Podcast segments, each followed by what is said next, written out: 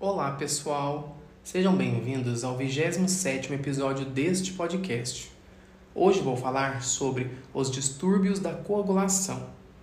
Coagulação sanguínea é um processo que é ativado em situações onde há rompimento de vasos sanguíneos e o consequente extravasamento de sangue. Esse processo garante que o organismo não tenha grandes perdas de sangue, portanto, ele é vital. Tal processo é uma sequência de eventos que tem como desfecho a criação de um coágulo para que o orifício seja tapado. O coágulo é composto principalmente por um emaranhado de fios de fibrina, plaquetas e hemácias. Os distúrbios da coagulação são disfunções na produção de coágulos, podendo ocasionar hemofilia, que gera sangramento, ou trombofilia, gera a formação de trombos que podem obstruir vasos. Quanto às hemofilias, irei citar e comentar algumas.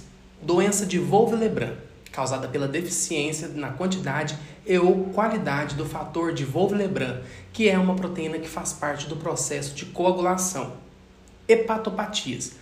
Os problemas no fígado, hepatopatias, comprometem a formação do fator 7 da coagulação, tendo em vista que esse fator é produzido no fígado. Além disso, as hepatopatias causam deficiências nos anticoagulantes endógenos e também poucas plaquetas na circulação, pois ocorre o sequestro dessas pelo baço.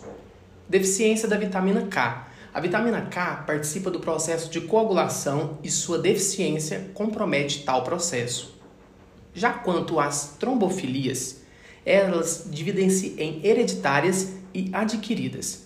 As hereditárias são fator 5 de Leiden, mutação do gene da protrombina, deficiência das proteínas C e S e antitrombina 3.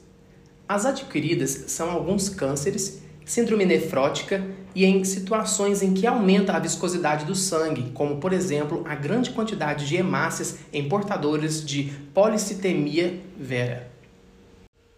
Coagulação intravascular disseminada, CIVD, é uma condição que causa trombofilia e hemofilia, respectivamente. Ela é ocasionada quando há várias lesões ou até mesmo uma lesão de grande relevância para o organismo, pois nesses casos há a liberação de grande fator tecidual. A exemplo, tem-se sepse, traumas e complicações obstétricas.